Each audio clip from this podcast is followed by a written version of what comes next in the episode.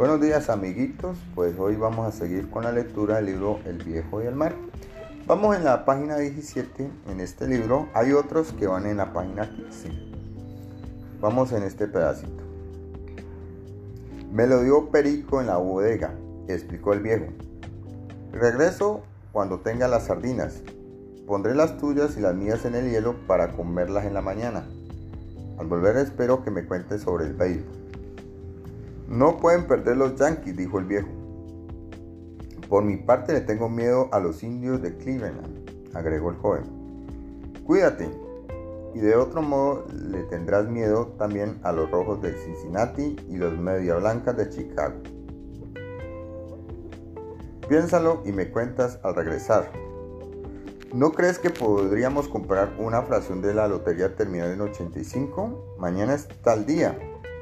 Sí, podemos, dijo el joven, pero ¿no te parece mejor el 87? Es tu gran récord. No creo que ocurra dos veces. Puedes entonces buscar el 85. Voy a ordenarlo. Uno completo. Vale dos pesos y medio. Pero ¿a quién le vamos a pedir prestado? Siempre hay quien pedirle dos pesos y medio. Verás que es fácil. Sí, sí es así. Pero ¿qué se trata? Es de no pedir prestado. Siempre que uno empieza a pedir prestado termina pidiendo limosna. Espero que recuerdes que estamos en septiembre. Así que debes de conservarte calientito, dijo el joven. Es el mes de los grandes peces, replicó el viejo. Además, cualquiera es pescador en mayo. Ya regreso con las sardinas. Al ponerse el sol, estuvo ya de vuelta el joven, y encontrando al viejo dormido sobre la silla, retiró la rancia manta del ejército que se hallaba sobre la cama y se la extendió sobre los hombros del viejo. Tenía extraños hombros, hombros, tan fuertes y a pesar de su madurez. Cuando dormía en la cabeza inclinada sobre su cuello parecía disiparse las ineludibles arrugas típicas de su avanzada edad. Su rostro, que era ya muy viejo, sin embargo, con los ojos cerrados parecía no tener vida. Tenía una camisa con tantos parches como las velas de un bote.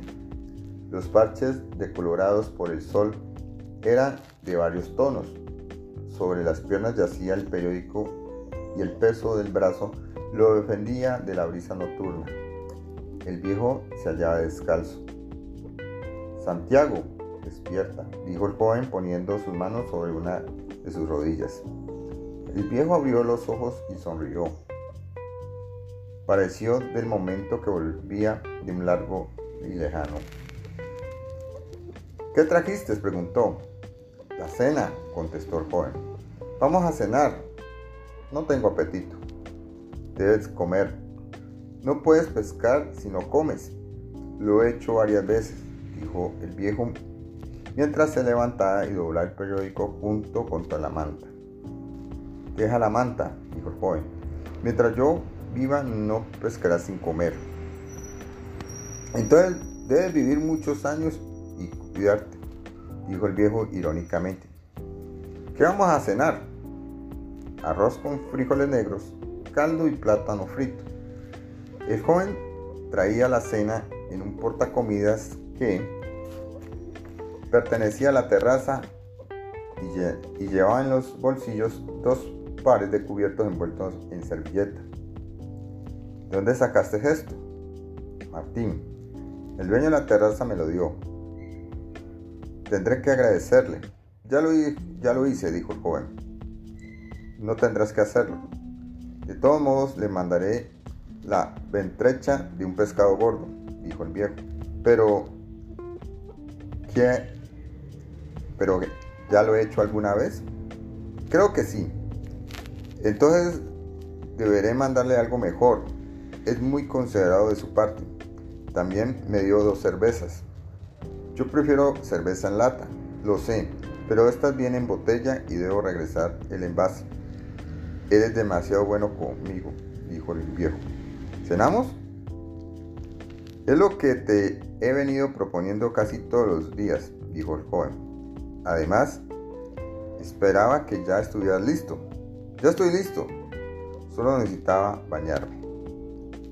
Bueno, mis amiguitos, aquí hicimos esta lectura el día de hoy. Espero que ustedes sigan su lectura allá en su casa. Bueno muchachos, nos vemos la lectura en la próxima vez. ¿Listo? Chao, tengan buen día.